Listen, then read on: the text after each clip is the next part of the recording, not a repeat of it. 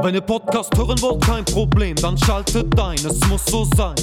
Bei Kick and Quatsch, Kick and Quatsch, von der Kreisliga C bis zu den Profis, schaltet ein, es muss so sein. Bei Kick and Quatsch, Kick and Quatsch. Olli, pfeif den Podcast an. Zu einer neuen Folge Kick and Quatsch, der Fußballtalk aus Oberhausen mit Kevin Lux und Oliver Kottwitz. Kick and Quatsch, Cup-Sieger, Kick and Quatsch, wieder nicht. Vierter Kevinator bei unserem Cup, beim Kick and Quatsch Cup bei Adler Union Frintrop haben wir den vierten Platz belegt. Erst nochmal riesen Dankeschön an Paddy Tyson und äh, Friends von Adler Union Frintrop, äh, die da einfach einen Cup auf die Beine gestellt haben, haben gesagt, das ist der Kick and Quatsch Cup und überragend. Überragend, einfach geil. Deine Spielchen da oben, sehr cool. Also wer nicht dabei war, Kevin Mare, Kevinator, hat immer nach den Vorrundenspielen sich die Mannschaften geholt und da musste man noch in einem 1 gegen 1 oder 3 gegen 3 gegeneinander antreten. Da gab es nochmal extra Punkte. Da wurde zum Beispiel ein Jenga-Turm wurde bespielt oder wie man es von der Hochzeit kennt, musste man äh, Sachen holen, Handys mussten herangeholt werden, Führerscheine. Was war, was war denn noch so lustig? Der Schuh, Der Schuh ein, ein Schuh von einem aus dem Bierwagen. Aus dem Bierwagen, genau, da ging es ja richtig ab. Nee, also war, das war richtig witzig, richtig cool. Ähm, Matze hat da äh, die Moderation da gemacht. Ähm, der hat das Mikrofon da richtig zum Glühen gebracht. Äh, super Resonanz da auf der Anlage am, am Wasserturm. Und ich denke mal, Ja, da hat alles gepasst. Geiles Wetter, leckeres Bierchen.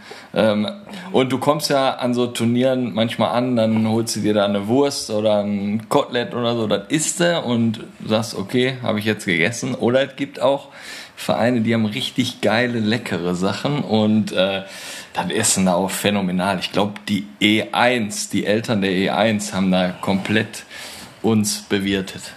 Wahnsinn. unfassbarer Verein, also wirklich eine Perle im Essener Fußball, Adler Union Frintrop. Die andere Perle oder eine der Perlen aus Essen ist natürlich Sus Harzopf. Da gab es natürlich auch äh, Urlaubsgrüße, die waren im Urlaub gewesen, die Truppe, die Ü23. Mallorca im Bamboleo. Bamboleo war auf jeden Fall ihr Laden und ähm, da klingelte auf einmal das Handy. Der Kapitän und Teammanager Marc Enger war am Telefon und dann habe ich da Nils Zander gesehen mit der Brille, mit Und der, dem Handtuch. mit dem Handtuch, mit der Goldkette. Also richtig herrlich. Ähm, Glückwunsch nochmal da zum Aufstieg. Da ist ja morgen, ne, die Folge kommt ja Donnerstag, ähm, dann kommt, ist ja morgen die große Aufstiegsparty im Triple A. Da bin ich mal ganz gespannt. Habe ich auch ähm, die VIP-Karte, die Eintrittskarte bekommen. Äh, da werden wir von Kick and Quatsch, denke ich mal, auch nochmal vertreten sein. Aber warum quassel ich mir hier wieder einen fusselig über Sus Harzopf? Marc Enger ist Torschützenkönig der Amateure von ganz Deutschland, von der ganzen Welt geworden. Ne? Also DJ Makenga, wer kennt ihn nicht, ähm, Rekordtorschütze. Wie und viel hat er gemacht? das weiß ich nicht, ist auch egal. Aber er wird geehrt in Leipzig beim Deutschlandspiel, Deutschland gegen Ungarn. Da wird er vom Kicker, kriegt er dann da die Medaille überreicht. Geil, Und, wusste äh, ich gar nicht. äh, da denke ich mal, sind wir ganz stolz, ne, dass wir da Ja, so da eng fahr- dran sind. Da ne. fahren wir mit dem Bus hin. Da fahren wir mit der ganzen Community hin und dann geht's richtig ab. Ne, Marc, nochmal herzlichen Glückwunsch und ja, lass dich feiern und ja, vielleicht spendiert der Kicker dir ja auch nochmal wieder vielleicht für deine Familie dann auch mal äh, Freikarten für den Kettlerhof. Ähm, dann würde ich sagen, Kevin Mare, es ist ja schon wieder lustig. Lustig war ja hier auch am Wochenende. Die Straße ist endlich wieder frei. Kirmes ist vorbei. Warst du auch für Kirmes in Stärk gerade gewesen? Ja, wir haben ja hier vom Laden ein bisschen aufgebaut und ich weiß halt, dass ich nächstes Jahr den Kollegen Hölzel, Daniel Hölzel, hier vorsetzen werde und dann wird er seine Autogrammkarten hier verteilen. Also der kannte ja jeden Zweiten, der hier über die Kirmes gelaufen ist. Das war der absolute Hammer. Ja, wir haben uns ein paar Leute hier dann noch angeguckt und äh, ja, hier läuft ja die Creme de la Creme vorbei. Ne? Also und ich meine, seitdem wir auch den Podcast machen, kennt man ja auch den einen oder anderen Verein, den einen oder anderen Fußballer, Trainer.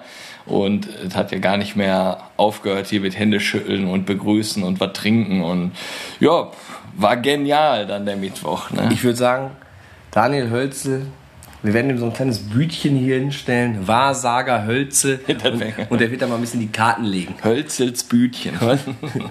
Hölz, Hölzis, Hölzis Wahrsagerbütchen. Oder er malt Porträts. das, das müssen wir uns noch überlegen. Oder verkauft diese äh, schwarzen äh, T-Shirts äh, mit hier, ja, früher war da immer äh, ähm, Michael Jackson drauf und Kelly Family und Ja, so weißt oder hier diese die. Indianer-Logos. Ja, ja, die- Oder der, Wolf. ne, vielleicht sowas, sonst so ein Stand. So, Ja, vom guten Trödel. mit, mit Traumfänger. Oder? Ne, ne, also sowas äh, fände ich schon ganz cool. Wir überlegen uns so was, ne? Ich denke mal, wir haben jetzt noch ein Jahr Zeit. Ähm, ein Jahr Zeit hat auch der SC20 Oberhausen, um es zu schaffen, in die Landesliga aufzusteigen. Ähm, hat es ja am Wochenende nicht geschafft.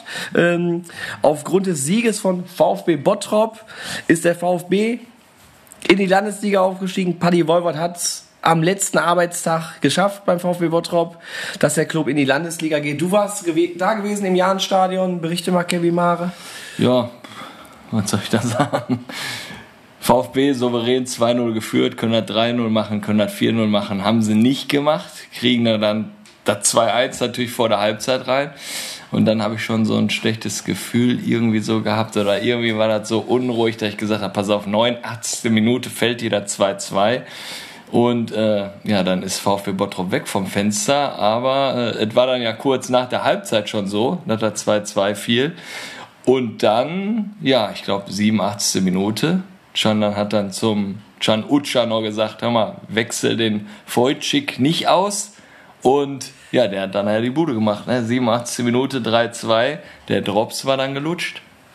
Ja, so war's, ne? Ist das nicht Kollege Ketzer da draußen? Nee, ist er nicht. Achso, echt nicht? okay, hab ich nicht verguckt. Ja, der war nämlich am Platz gewesen, ne? Micha. Ja. Cassie. Der hat da die, boah, hat er geile geile Fotos, ja. Bilder gemacht. Deswegen kann ich auch immer nur sagen, hier Werbung für Ja. den Ketzer. Ja, sicher. Der macht die, der macht die Picks.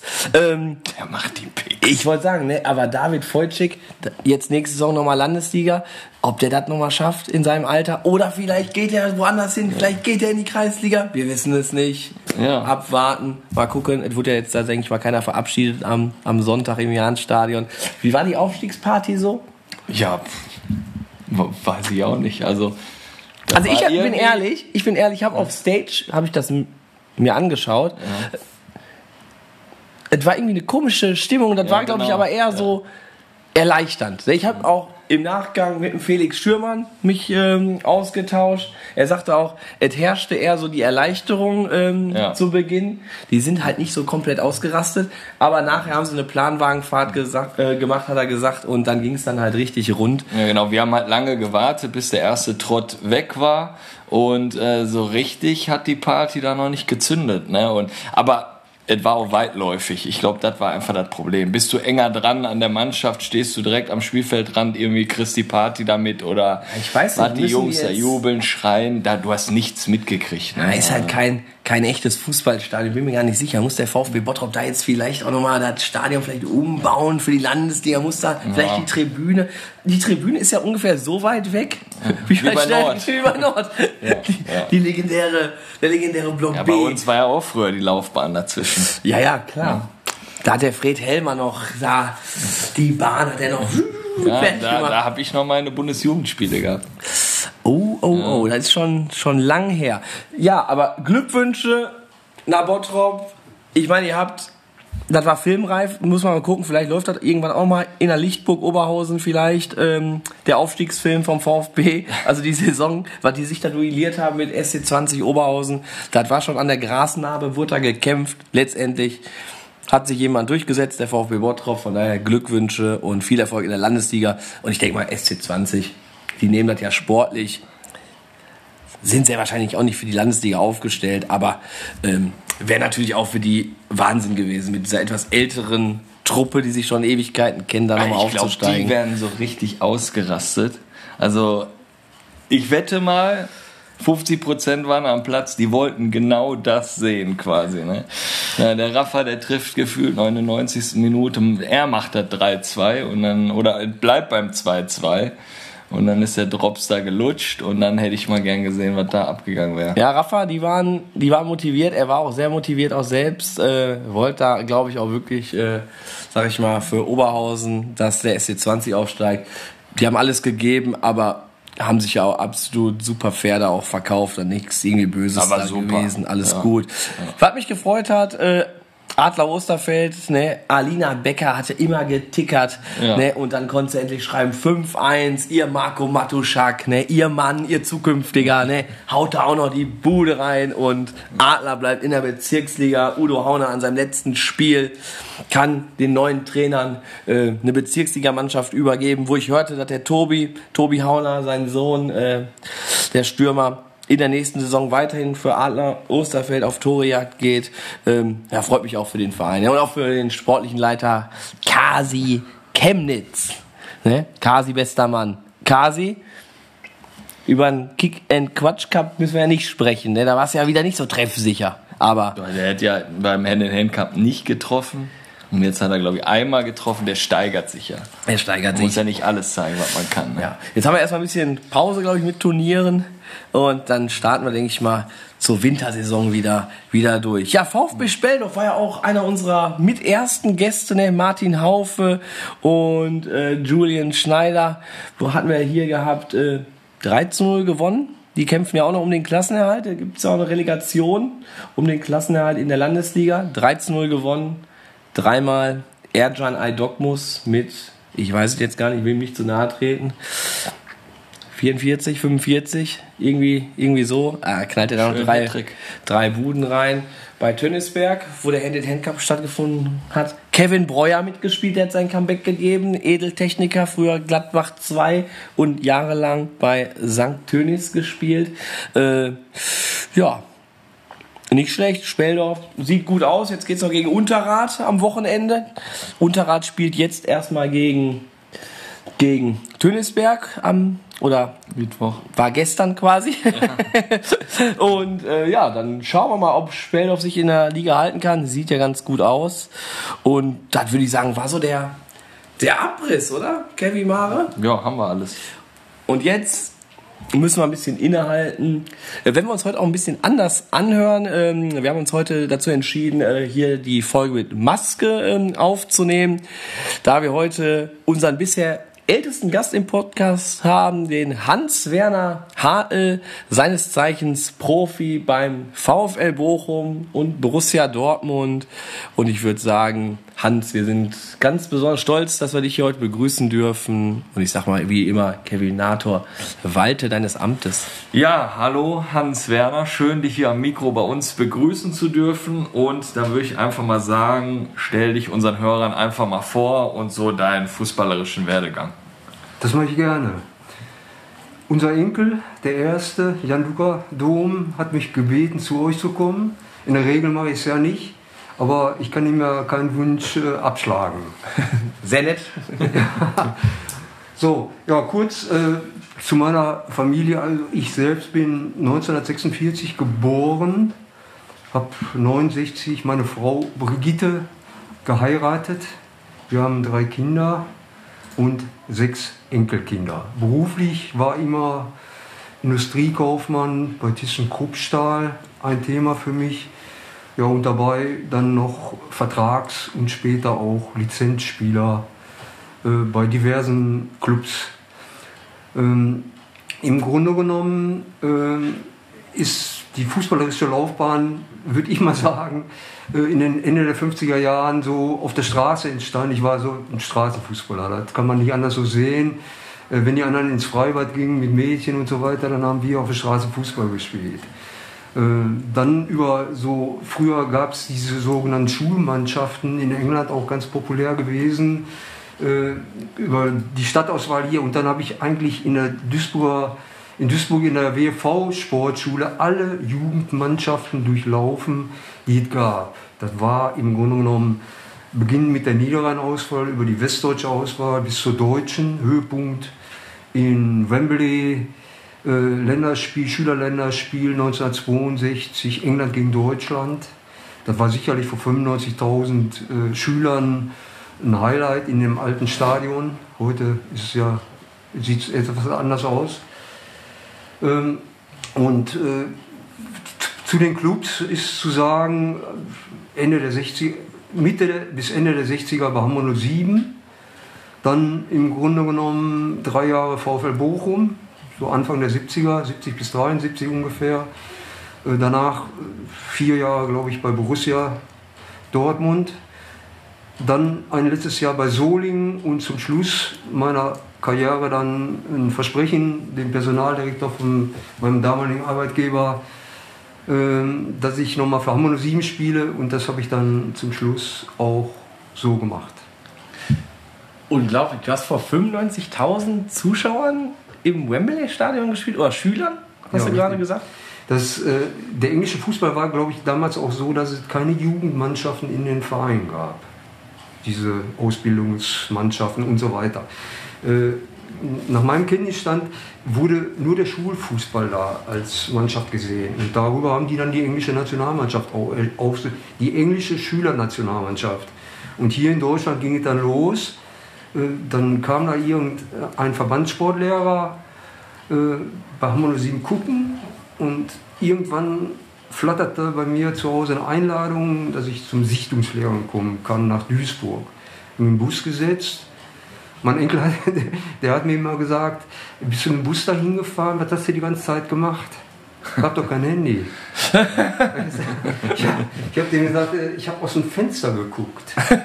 So, und äh, nach diesen Sichtungslehrgängen, die wurden dann mehrfach wiederholt und immer 40 neue, 20 blieben. Wieder 40 neue, 20 blieben. Ist dann irgendwann zum Schluss die Schülernationalmannschaft von Deutschland gebildet worden und da war ich eben bei. Ja, klasse. Hammer. Trainer war äh, Karl-Heinz Heddergott, der hat irgendwann dann im späteren Bereich, glaube ich im Kölner Bereich, auch mal irgendwo gearbeitet, im Fußball, weiß ich aber nicht genau. Äh, ich muss eben kurz nochmal unterbrechen. Eine Frage habe ich noch. Ähm, früher, also du hast gesagt, so richtiger Straßenkicker. Jetzt stelle ich mir so vor, also jetzt mittlerweile hat jeder so seinen Lederball, aber wie sah das früher so aus, wenn ihr auf die Straße gegangen seid? Hatte da schon jeder so einen Ball oder gab es nur diesen einen bestimmten? Wir hatten mit Sicherheit äh, Lederbälle, die so handgenäht waren. Nicht einer hier bestimmt. Und wir, die nicht so viel Geld zu Hause hatten und so weiter, kamen, dann kamen irgendwie, die hießen Nylonbälle. Das waren Kunststoffbälle im Grunde genommen. Die konnten wir unsere Eltern erschwingen und so weiter. Die haben wir geschenkt bekommen und wir haben auch damit gespielt. Wie haben wir gespielt? Wir haben entweder auf der Straße gegen eine Wand auf ein Tor gespielt, drei gegen drei, auf ein Tor immer. Und da stand einer drin und hat den wieder hochgeschossen. Autos kamen, kamen nicht so viele bei uns, wo ich, ich bin also auch in der Kolonie irgendwo aufgewachsen, St. Josephs Kolonie, äh, hieß Jupp-Kolonie äh, und davor im Hamburger, äh, am Hamburger Altmarkt. Und da fuhren die Autos nicht so stark. Wir konnten das spielen, aber das Highlight war dann natürlich immer irgendeine Wiese.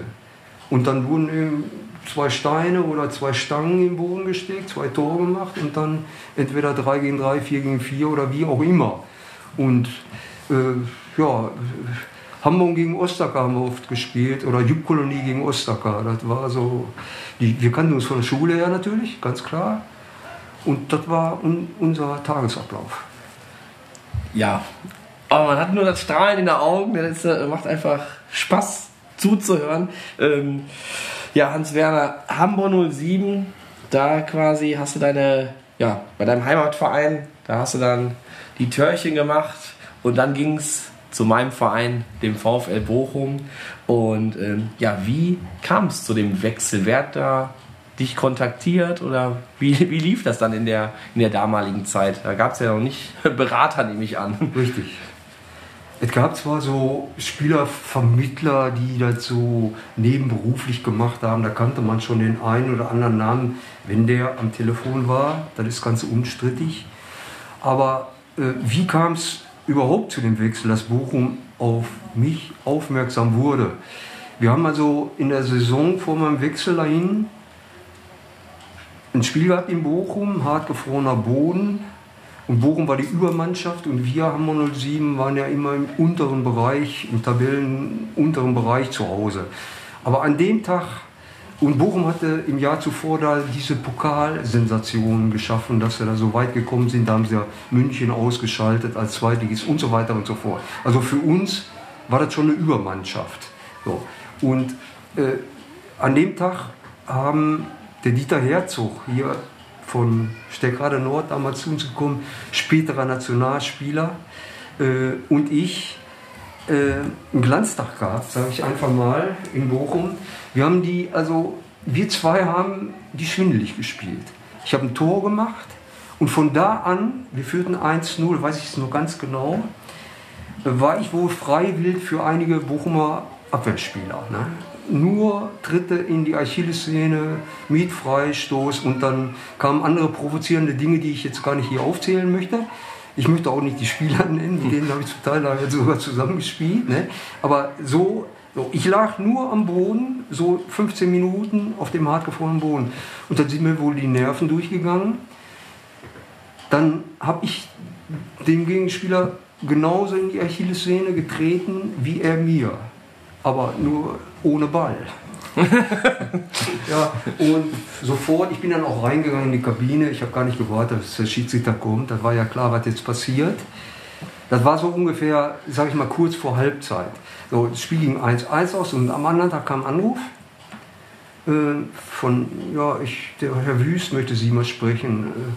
Äh, ja, jetzt habe ich gedacht, möglicherweise wegen des Fouls da irgendwie ist. Aber was hat der denn damit zu tun, dass ich da einen Foul gespielt habe? Ein wahnsinnig brutales Gewicht zu. Haben alle gesehen, alle Zuschauer ganz deutlich. Äh, ne, der, über den Vereinswechsel will er mit Ihnen sprechen. Ja, sind wir am anderen Tag hingefahren, haben uns geeinigt. Er hat gesagt, Herr Eppenhof möchte dich äh, unbedingt verpflichten im nächsten Jahr in der Mannschaft. Eppenhof, der Trainer. Und ja, ein paar Tage später einen Vertrag unterzeichnet und dann war ich Bochumer. Ja, und dann in deinem ersten Jahr bist du ja dann auch direkt aufgestiegen aus der Regionalliga West in die Bundesliga. Äh, welche Erinnerungen hast du da dran und ja, wie waren da so die Feierlichkeiten? Also Erinnerung sportlich ist natürlich, äh, dass wir in der Mannschaft mit Werner Krämer hier, Duis Duisburger und Nationalspieler, Hans Walitzer und Werner Balte absolute Stars in der Mannschaft hatten, die aber unheimlich kollegial waren und mir das ganz leicht gemacht haben dort, dass ich da zurechtkam. Ich habe direkt meinen Platz im Umkleideraum gehabt und so weiter und so fort.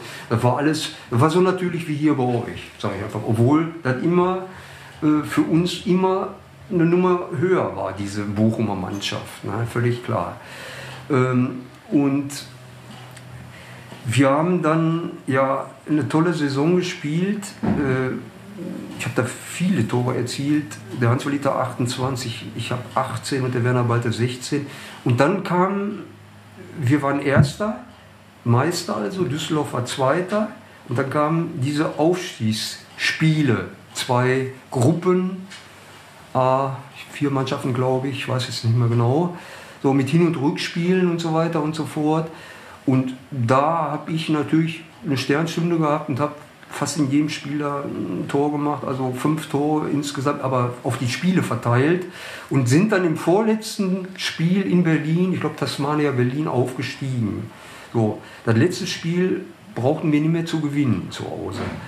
Und äh, wir, wir haben natürlich den Aufstieg in Berlin ganz normal in Kneipen und so weiter, ohne jetzt irgendwie wie heutzutage mit großem Essen und tollen Anzügen und so weiter und so fort, sondern das war was ganz Natürliches und es war einfach gut, gut und da erinnere ich mich unheimlich gerne dran. Dann kam das letzte Spiel, das hatte ja eigentlich keinen sportlichen Wert mehr, trotzdem haben wir noch fünf gewonnen. Hans Walitzer hat natürlich zugeschlagen, mich wieder eingeholt. Das war immer so im Leben. Vorher war ich mal vor ihm, dann hat er drei Tore gemacht, da haben wir beide fünf gehabt. Ne? Und so sind wir dann im letzten Spiel aufgestiegen. Und als Feierlichkeiten war für mich der, die Fans auf dem Platz, aber viel, in einer anderen Art vielleicht als heute. Das ganze, der ganze Platz war voll Menschen. Und im Grunde genommen, jeder wollte das Trikot haben und so weiter und so fort. Ach, war das auch früher schon so, dass man die Trikots haben wollte? Ja, ja, früher ist recht. Ne, Man hat das gar nicht ausgekriegt. Der eine riss da runter, der andere riss zur anderen Seite. Man war froh, man, dass es aus war und am Boden legen konnte. Schnell weg. So. Aber das war alles ganz toll. Die äh, tolle Erinnerung auch an die, an die Menschen. Ich möchte jetzt nicht sagen, dass man da gefährdet war oder so, ne? sondern das war Freude pur. Ja, dann war tatsächlich in, in Bochum so ein Stadtkorso, Autos, vorneweg Eppenhoff Trainer, Vorsitzender Wüst und Hans Walitzer und wir dann der Rest hinter. Und dann habt ihr ein Ins- Rathaus. Wie, wie in Zoon-Autos, glaube ich, weiß ich nicht mehr genau, die aber Cabriolet. und äh, ja, dann war das auf so einem, so einem irgendeinem Platz, ich kann das jetzt nicht sagen, warte mal, weil ich in Bochum eigentlich nur immer zum Platz gefahren bin und relativ schnell nach Hause. Die Innenstadt habe ich kaum in meinen Fußballstationen so gesehen. Ja, äh, irgendein Abendessen gab es mit Sicherheit, aber dann sind wir wieder in unser Vereinshaus. Haus äh, Freien. Haus Freien rein und haben sicherlich an der Theke noch einige Bier getrunken. ja, super.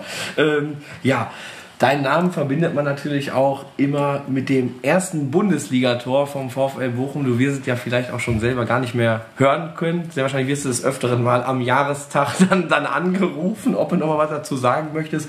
14. August 1971 beim Heimspiel gegen Eintracht Braunschweig. Der VfL Bochum gewann 1 zu 0. Du warst der Torschütze. Ja, erzähl uns mal etwas zum Spiel und zu deinem Premierentor. Das Spiel war heiß. Erstmal war ein ganz heißer Tag. Ähm, äh, die Mannschaft, wir haben, sind wirklich ganz toll in das Spiel hineingekommen. Ich meine, Braunschweig war, ich weiß jetzt nicht mehr genau, waren die amtierender deutscher Meister oder im Jahr davor, das weiß ich jetzt nicht mehr ganz genau, aber die waren, haben immer um die Meisterschaft damals mitgespielt, um die deutsche Meisterschaft. Die waren, meine ich, 66, 67 wurden die deutscher Meister. kann ich nicht beantworten, aber die waren haushoher Favorit bei diesem ersten Spiel.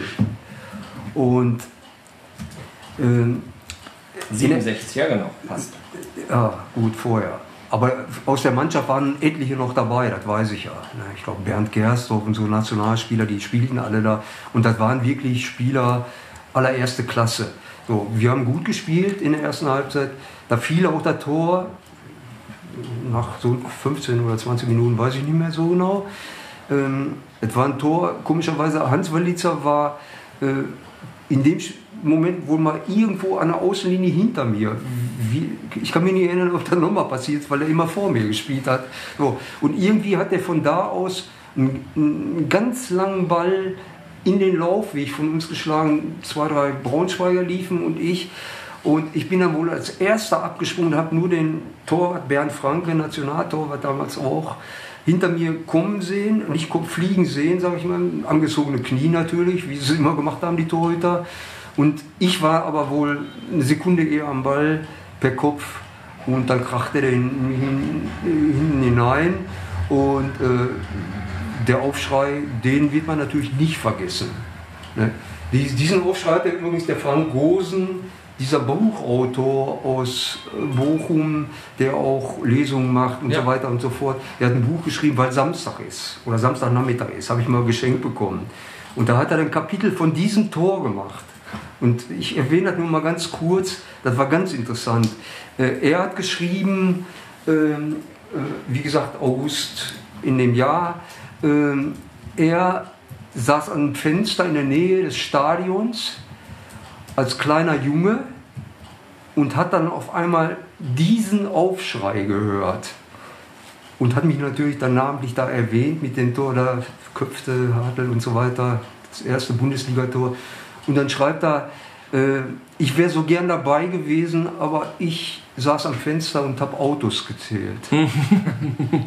also das war in seinem Buch, hat mir eine meiner beiden Töchter äh, geschenkt, äh, ein ganz toller, würde ich sagen, ein ganz tolles Kapitel, wo ich mich unheimlich darüber gefreut habe. Muss ich mal ein bisschen ähm, Schleichwerbung nebenbei machen. Frank Großens ist ja auch beim EVO Sommertheater im Niederrheinstadion wieder vertreten. Ich glaube, die Termine findet man, glaube ich, auf der Seite vom Ebertbad und natürlich von der EVO.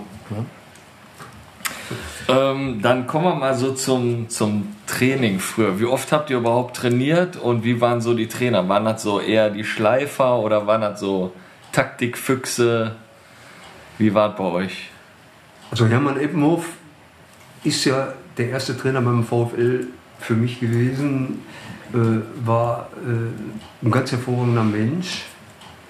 Ähm, er war kein Schleifer, er war eher ein Taktikfuchs, aber er hat auch auf die Spieler eben die genannten Krämer, Walitzer, Walite äh, gehört und hat auch viele Dinge, glaube ich, übernommen, was die Spieler auch so gewünscht haben.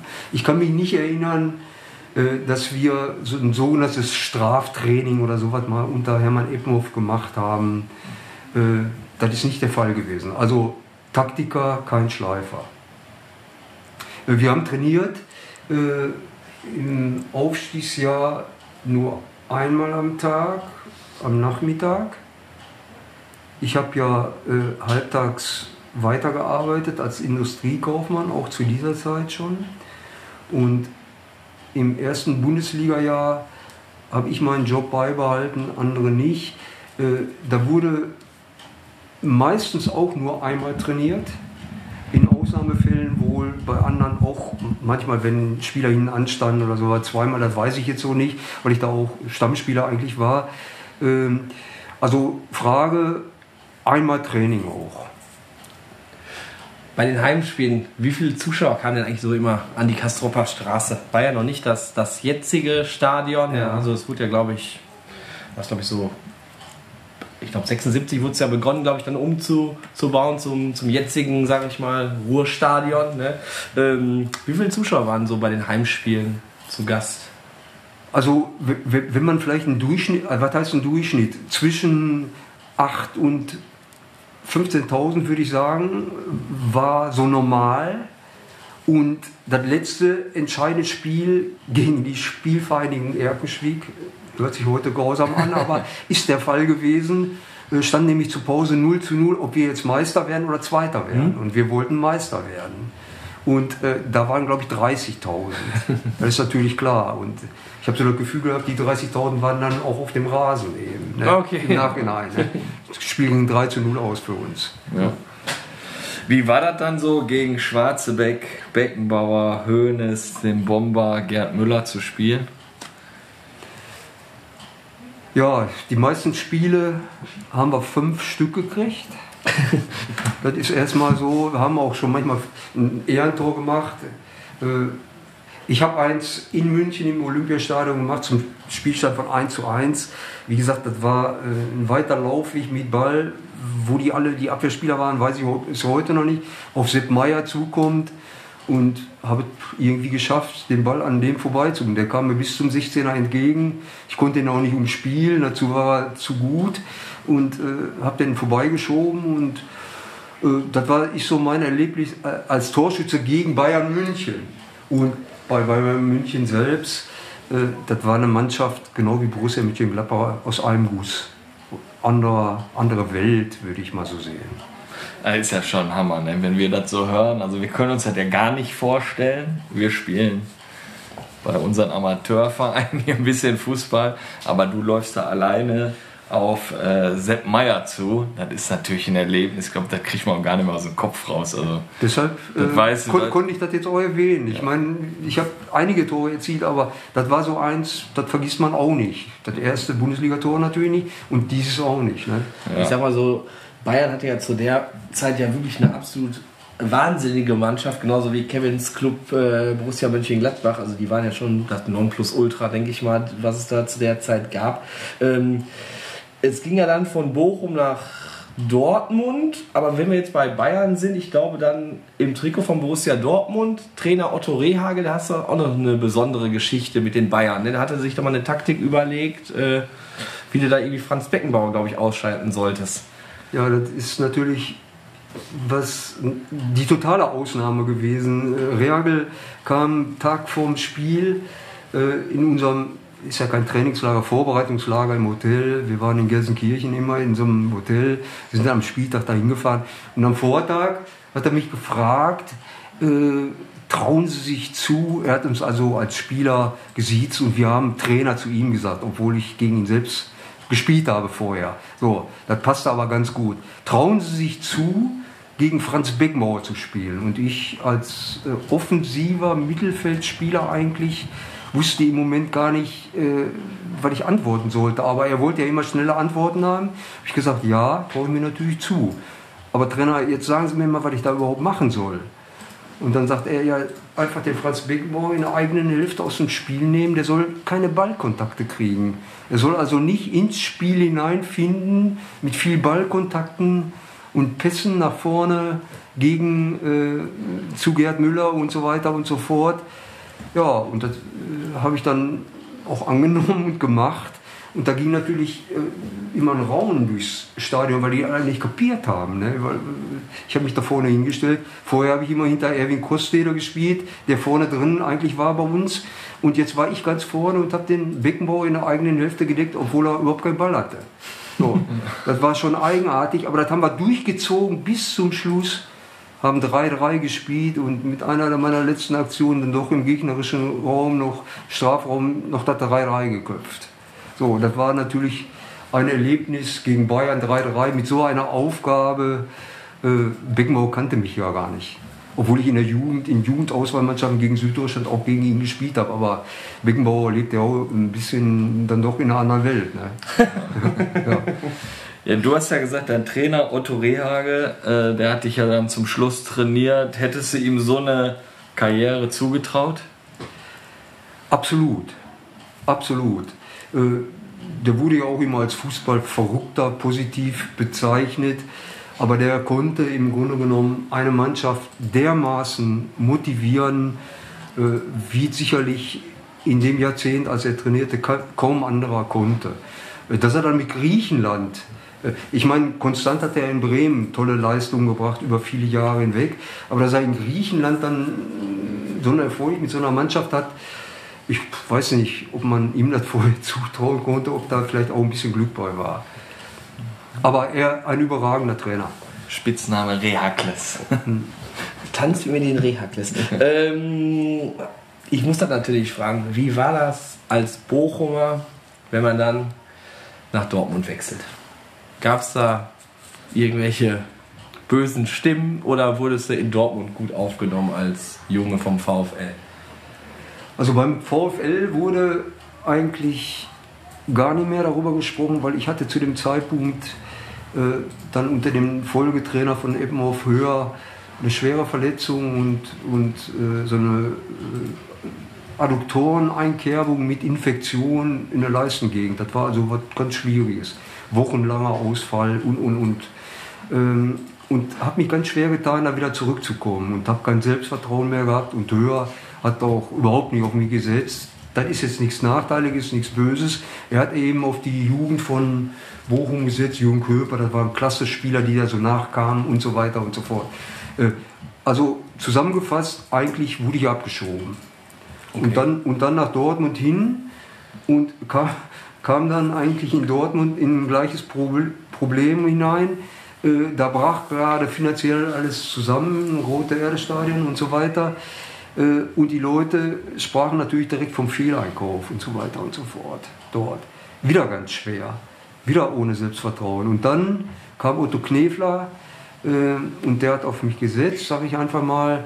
Und dann habe ich da eine, genauso eine gute Saison gespielt, mit 16 Toren, die meisten sogar, wie in Bochum im Ausschussjahr. Wir sind aufgestiegen, dann mit Reagel und ja, äh, Otto Reagel äh, hat dann mich lange durchgeschleppt als, äh, würde ich mal sagen, als Industriekaufmann mit einer Nebenbeschäftigung. Die anderen haben zweimal trainiert, ich nur einmal. Und Mitte der 70er hat er mich dann vor die Situation gestellt, dass ich eben entweder den Job aufgebe oder kein Spiel mehr mache. Ich habe mich dann dafür entschieden, kein Spiel im Moment zu machen, nochmal vielleicht einen Wechsel, der dann auch wenn eure Frage nach Bremen, nach Union Solingen äh, Ende der 70er zustande kam. Ich habe mich äh, ja auf die Folge da wie immer ein bisschen vorbereitet, ein paar Bilder geguckt und äh, da ist mir ein Dortmund-Trikot aufgefallen mit, mit dem Sponsor Sam, Samson. Samsung. Tabak. Und äh, da, da war das Dortmund-Logo, da war so ein Löwe war da drin. Das wusste ich gar nicht. Warum ist der Löwe da drin? Ja, ich glaube von dem äh, Werbepartner da. Ah, okay, ja. Der deswegen, das war ein Sondertrikot oder so, Ich, oder? äh, ich habe zwei, drei Autogrammkarten noch da und das müsste da drauf sein, das zeige ich euch da gleich. Und ich meine, das hing zusammen mit dem, Mit dem Samsung. Werbepartner. Ja, ja, ganz genau. Wusste ich gar nicht. Ja, Habe ich das ja. erste Mal da gesehen. Ja. Ne? Ja, ich habe ja extra heute auch mal mein äh, Retro-Trikot vom VfL ausgegraben. Hier das Osborne. Kenne ich nur aus Stehenfelde. Ja, das, mit Cola kann man das sehr gut äh, trinken. Ähm, ja, äh, Hans-Werner, du sagtest gerade schon, Union Solingen ging es da nochmal hin vom, vom BVB und dann, wie versprochen, nochmal zurück zu Hamburg 07. Und wenn du jetzt auf deine Karriere zurückblickst, bist du zufrieden? Absolut. Wir wollen ja im Grunde genommen jetzt nicht irgendwie das Finanzielle da ganz oben anstellen. Immerhin haben meine Frau und ich das geschafft, zwei Häuser zu bauen äh, und äh, wohnen da ja jetzt in dem zweiten in Oberhausen-Holten auch zufrieden drin, sage ich einfach mal. Ähm, den Vergleich zu heutigen Gehältern, das steht mir gar nicht zu, äh, darüber nachzudenken. Ich kann mir aber vorstellen, die genannten Spieler, die ich eben bei uns als Stars angesehen habe, dass die heutzutage in jeder Mannschaft mit jedem Gehalt hier in Deutschland mithalten könnten. Nämlich ein Werner Krämer, Hans Walitzer, Werner Balte. Die würden eine Bereicherung für jede Bundesligamannschaft sein. Ja, abschließend dann noch, was würdest du sagen, war so dein absolutes Highlight in deiner Karriere? Ich teile das auf. Jugend, wie erwähnt, Länderspiel in Wembley. So. Als äh, Erwachsener Aufstieg mit den beiden Clubs, im Grunde genommen im Amateurbereich eigentlich mit einem dritten Club noch, also drei Aufstiege. Und als Highlight würde ich auch noch bezeichnen, äh, dass ein Günter Netzer sich in unserem ersten Aufeinandertreffen in Bochum an mich erinnert hat, dass ich damals als 16-Jähriger mal mit ihm in der westdeutschen Auswahl spielen durfte. Und darüber gibt es ein wahnsinniges Foto. Das trägt meine Frau äh, noch in, habe ich gleich mal bei, zeige ich euch, gebe ich euch aber nicht. Das, das äh, hat die immer noch in ihrer Brieftasche dabei. Und äh, das ist für mich eigentlich so eine, ja, wie ein Ritterschlag, würde ich sagen. Boah, absoluter Hammer. Ja. Mann, Mann, Mann. Ähm, verfolgst du denn eigentlich noch deine alten Clubs? Bist du Ey. denn noch mal ab und an im Ruhrstadion in Bochum? In den Stadien bin ich nicht mehr, zu bequem. Verfolgen ja. Äh, ich weiß immer äh, am Spieltag, auf welchem Tabellenplatz die Clubs stehen. Und freue mich auch ganz besonders, dass ihr mir jetzt mitgeteilt habt, dass Hamburg 07 aufgestiegen ist, weil ich während der Corona-Zeit gar nicht genau wusste, wann haben die gespielt, wie viel Ausfälle. Ich habe da nachher gar nicht mehr reingeguckt. Aber wenn sie jetzt aufgestiegen sind, wunderbar wieder. Ähm, ja, also ich verfolge nur Presse und wie gesagt Sportstudio am Samstagabend. Wir müssen trotzdem noch mal über das Gehalt sprechen. Das ist ja ganz, ganz, ganz wichtig. Du hast es gesagt, es werden astronomische Zahlen ja aktuell bezahlt. Kannst du dich denn noch an deinen ersten Vertrag erinnern? Was hast du da für ein, Absolut. für ein Gehalt? Ja, also wir wir reden vom Jahr 1965, das ist ja ganz wichtig. Und mein Grundgehalt bei Hamburg 07 waren 120 D-Mark, drei Spiele hintereinander in der ersten Mannschaft erhöht auf 160. Und damals gab es für uns als Durchschnittsspieler keine Handgelder. Äh, wir haben dann ein, meine Oma, ich habe bei meiner Oma noch damals gewohnt, wir haben einen Kühlschrank geschenkt bekommen. Und meine Oma wollte den gar nicht. Okay. So. Äh, ich weiß, äh, Günter Netzer hat ja auch in einem Interview gesagt, sein erstes Gehalt in Gladbach waren 160 D-Mark. Wir haben in Hamburg dann vielleicht eine Siegprämie von 200 pro Spiel gekriegt. Was die Gladbacher bekommen haben, weiß ich natürlich nicht, aber wird um das Vielfache richtigerweise gewesen sein. Denn die haben das auch verdient, ganz eindeutig. Und ich bin auch froh, dass unser erster Sohn im Gladbach-Fan war. Der hat also dann nachher auch alle Spiele dort besucht. Ja, zum Geld. Äh, wir haben uns, wie gesagt, ein Grundstück kaufen können vom ersten Geld in Bochum. Meine Frau und ich haben dann da äh, hier hinter Madlabusch auf Duisburger Seite ein Bungalow gebaut. Haben das dann irgendwann jetzt in den letzten Jahren verkauft und auf der Oberhausener Seite in Holten jetzt nochmal ein ganz neues Haus gebaut. Also und, das hat, und, das, und wir hätten das nicht geschafft ohne Fußball. Das ist ganz unschuldig. Egal, was die heute verdienen. Aber meine Frau und ich, wir haben das nur durch den Fußball geschafft. Also konnte man sich schon mit dem, sag ich mal, für, für heutige Verhältnisse natürlich kleinen Gehalt schon in der damaligen Zeit schon einiges dann auch Richtig. leisten. Ja, ist doch. Das ist doch äh, absolut, absolut stark, ja. Ich sag mal, waren ja ganz andere Summen, auch, die man früher für Sachen bezahlt hat. Ne? Also ich weiß nicht, wie ich da drauf komme, aber ich habe immer für meine Oma damals Zigaretten geholt. Immer nach der Schule. Zigaretten und eine Bildzeitung. Und dann war es irgendwie bei 5 Mark, glaube ich, zusammen. Was kostet jetzt so eine Schachtel Kippen, ne?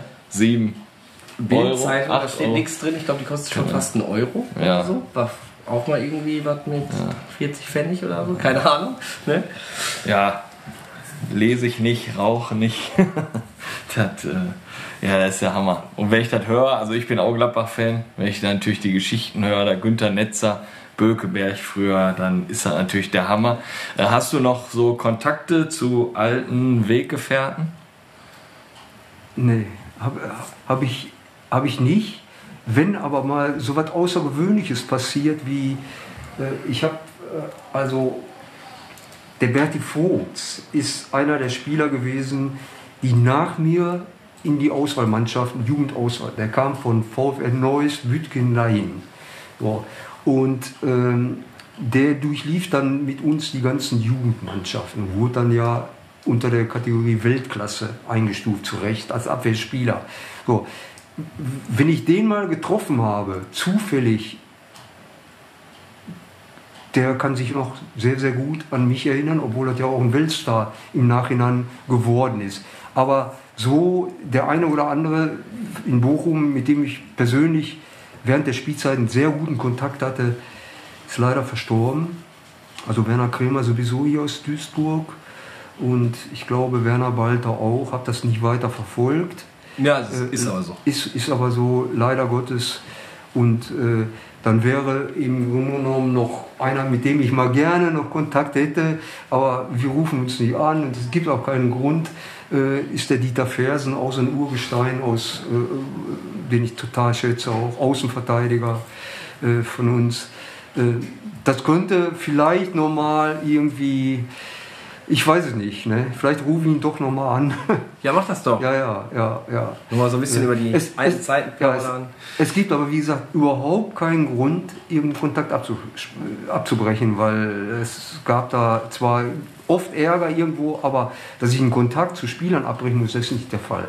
Ja. Du sagtest ja, eigentlich bist du nach Bochum gefahren und nach dem Spiel oder Training ging es dann wieder direkt nach Hause. Wir sind jetzt schon mal wieder so ein bisschen im gemütlichen Teil, äh, weil wir wollen ja auch immer von unseren Gästen so ein bisschen wissen, wie lief das denn ab? Wie liefen denn die Feierlichkeiten ab? Und ich weiß ja, der VfL Bochum, der hatte ja erstmal natürlich mit dem Haus Freien dann eine super Vereinsgaststätte. Ne? Kevin kennt das ja auch. Saß du, glaube ich, beim Relegationsspiel. Ach, das, das ist es? Das ist das, das, ist das Haus Freien. Da, ja, da habe ich nach dem Relegationsspiel von Gladbach, wo wir dann da gewonnen haben, habe ich einige Pokale, die oben an der Theke standen, habe ich nochmal in die Höhe gestreckt. Also jeder, der da stand. neu poliert. Nein, war ja auch euer gutes Recht, aber über das Relegationsspiel. Neu poliert, entstaubt. entstaubt. Äh, über das Relegationsspiel wollen wir jetzt ja nicht sprechen. Äh, Haus Freien vielleicht auch eher indirekt der VfL Bochum hatte ja immer so ganz besondere Winterbälle gehabt. Also da habe ich mal vom Ben Redelings auch eine Dokumentation gesehen über den VfL Bochum und da wurde immer über die Winterbälle gesprochen. War das so das, das Highlight im Feierkalender des VfL Bochums oder?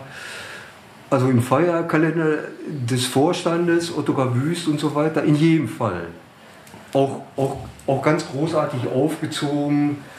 Aber äh, die Frage kann man kurz beantworten. Äh, da, da saß man natürlich mit dem tollen Anzug und der Krawatte und die Frauen mit den tollen Kleidern und so weiter und so fort. Aber wir waren immer froh, wenn wir dann wieder an die Theke ins Haus freuen konnten. Und dann, dein, dein Getränk war dann Moritz Fiege Pilz, ja, ne? Ja, da ja. Da, in der Kneipe ja. Sonst nicht. Ja, hier, hier ein anderes. Ja. Ähm, ich hatte gerade noch die Frage überlesen, wer war denn eigentlich der beste Spieler, den du live erlebt hast? War das Günther Netzer, Franz Beckenbauer? Also live heißt gegengespielt oder Ja. zugesehen? nee, nee, also schon Gespielt. Gegengespielt hast, ja. Ja, Günter Netzer. Ganz unstrittig. Man sollte ja nur einen nennen. Aber der hat es dir auch angetan, ja. War der wirklich so besonders? Ja, der war äh, nicht nur am Platz besonders, das ist ja allgemein bekannt, das ist auch eine Persönlichkeit gewesen, dieser Mann. Ne? Egal, was der gemacht hat. Ne? Der hat sich gut dargestellt, der hat tolle Autos gefahren. Ich meine, der kam in der Sportschule schon mit so einem 180er Mercedes an und wir durften als zwei Jahre Jüngere mit ihm dann eine Runde drehen. Da bleibt ja alles so hängen. Auch wenn man als 16-Jähriger hat man ja äh, so einen anderen Bezug zu so Stars, zu so 18-Jährigen wie vielleicht heute die Spieler. Ne? Für uns waren das, wir hätten dem die Tasche getragen, gebe ich zu. Hätten wir gerne gemacht. Wenn er gesagt hätte, schlepp mal meine Sachen alle rein, hätten wir, dann hätten wir uns noch gekloppt drum, wer sie tragen macht, darf. ja. Ja. Und das bleibt natürlich dann hängen. Und wenn der dann so weiterspielt und äh, die den in einem Spiel verletzt, äh, praktisch äh, durchschleppen, wo er nur in Anführungsstrichen dann die Pässe noch spielen muss, kaum laufen kann. Das ist einmal passiert, da konnte man merken. Ne? Äh, dann ist das doch was Besonderes, würde ich sagen. Aber äh, zu der Zeit war natürlich äh, auf der gleichen Position der Wolfgang Overath, nur der war im Mittelrhein, der war nie bei uns in der Sportschule, ne? der war da. Wenn der vielleicht da gewesen wäre, hätten wir den Bezug zu dem gehabt. Ne? Der war, ist genauso ein Star gewesen, genauso gut. Ne? Aber mit dem ich direkt zusammen gespielt habe über Jahre, war eben der Berti Vogt dann der beste Spieler in unseren Jugendmannschaften, würde ich mal so sagen. Das bleibt so mehr hängen als bei den Senioren. Da gab es so viele. Äh, ich habe mit Willy Lippens zusammengespielt in Dortmund. Äh, Manny Burgsmüller als bekannten Spieler. Horst Bertram war unser Torwart dort in Dortmund. Zoltan Wager, der Name sagt vielleicht keinem, ist auch verstorben. Ungarischer äh, Kategorie Weltklasse hat gespielt. Der hat zum Beispiel eine E- Episode noch, als unser Sohn fünf war, äh, dort äh, so ein großes Bild steht bei mir zu Hause. Meinem lieben André zur Erinnerung, Zoltan Wager äh, 1975 oder 74, weiß ich jetzt nicht mehr so ganz genau. Ne? Das war natürlich ein Spieler, der kam von Ajax Amsterdam zu uns aus einer ganz anderen Welt, hat auch manchmal sicherlich ein paar Medikamente genommen, damit er die, seine Leistungen dann bringen konnte. Das war ja auch zum damaligen Zeitpunkt nicht unüblich. Und damit sollten wir es belassen. Ja. Aber die Geschichten sind ja alle verjährt. Ne? Ja, gut, ja, gut. Mein Hat, äh, hat Günther Netzer denn da durchgezogen? Ihr habt ja dann auch irgendwo übernachtet. Ich habe immer gelesen oder habe immer gehört, Günther Netzer hat Heimweh gehabt. Äh, Ja, ich kannte den ja nur äh, mit Übernachtung aus der Sportschule. Ja, ne? ja. Das weiß ich natürlich nicht. Ja. Ich keine Ahnung, ob der jetzt abends nach Hause gefahren ist oder so. Das, das weiß ich nicht. Ne? Zum Schluss, ähm, Hans-Werner, erstmal, äh, ja, also Hammer. Kevin und ich, haben ja ab und an Gänsehaut gehabt. Das sind natürlich wahnsinnige Geschichten, auch für unsere Zuhörer. Ich meine, das Publikum ist in der Regel sehr wahrscheinlich ein bisschen jünger als du. Ne? Aber ich denke mal, heute werden wir hier einen ganz anderen Bereich nochmal an Hörern dazu gewinnen. Also da hört man einfach total gerne zu. Nochmal zum VfL Bochum muss ich eine letzte Frage nochmal stellen. Du hast ja angesprochen, deinen Spurenpartner Hans Wallitzer. Möchtest du über ihn vielleicht nochmal so ein Sätzchen sagen? Was war das für eine Persönlichkeit? War das, das war ja auch so ein, so ein schöner Mann, ne? der, der Hans, der schöne Hans. Ja, er wird ja in dem Buch von Frank Rosen da auch als schöner beschrieben in irgendeiner Form von irgendeiner Oma, die da zu Hause diskutiert. Ne? Das ist das Kapitel, müsst ihr euch mal durchlesen, kann ich euch nur empfehlen, dieses Buch. Äh, und der selbst, ja, optisch groß, tolle Kleidung und am Platz wahnsinniges Kopfballspiel, wahnsinnig harten Schuss, musste sich immer mit Schwarzenbeck und Konsorte da rumplagen, das heißt ja auch was, ne? gegen so Abräumer ständig zu spielen. Und hat in jedem in jeder Saison, ich weiß jetzt nicht, mindestens, sag ich, habe einfach mal 20 Tore gemacht, mindestens, wahrscheinlich auch manchmal 30, so und wäre nach meiner Ansicht nach, wenn nicht Uwe Seeler und Gerd Müller da gewesen wären, ganz klar die Nummer 1 in der Nationalmannschaft gewesen. Ich hätte ihm auch gegönnt. Ja, schöne Worte dann nochmal zum, zum Hans Wallitzer. Wir haben jetzt nochmal ähm, fünf Oder-Fragen für dich vorbereitet. Ne, also kriegst jetzt zwei Antwortmöglichkeiten und dann solltest du dich für eine Antwort entscheiden. Solltest du mit Oder antworten, machen wir es eigentlich in der Regel so, dass 5 Euro hier in den Jürgen Raimund gehen. Ähm, und dann würde ich sagen, starten wir einfach mal. Ne? Ja, äh, VfL Bochum oder Borussia Dortmund? VfL Bochum. Rentner oder Fußballprofi? Fußballprofi. Eppenhof oder Reage? Eppenhof. Moritz Fiege oder König Pilsner? König Pilsener. Frikadelle oder Currywurst? Habe ich meine Frau gefragt, ich soll Frikadelle sagen. Warum? Kann ich nicht sagen. Weil sie gut kocht, ich weiß es nicht. Und Currywürste ist man nicht so oft zu Hause. Die macht die besten Frikadellen. Ja. Ja, toll. Also wir sind total begeistert. Ähm, Hans-Werner, wie hat es dir gefallen? Mir hat sehr gut gefallen. Wenn jetzt auch äh, nicht diese. Ich habe Corona vergessen im Moment. Äh, ihr seht ja, wie vorsichtig ich auch bin. Hatte das als Bedingung mit der Maske gemacht. Ihr habt das eingehalten. Vielen Dank auch dafür. Äh, trotzdem sitzt man ja einfach so ein bisschen unter Spannung da, aber die habe ich lange Zeit vergessen, dank euch.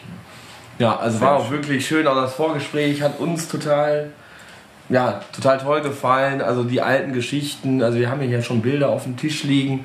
Du hast hier im Nachgang im Rucksack, glaube ich, auch noch die eine oder andere Überraschung für uns dabei.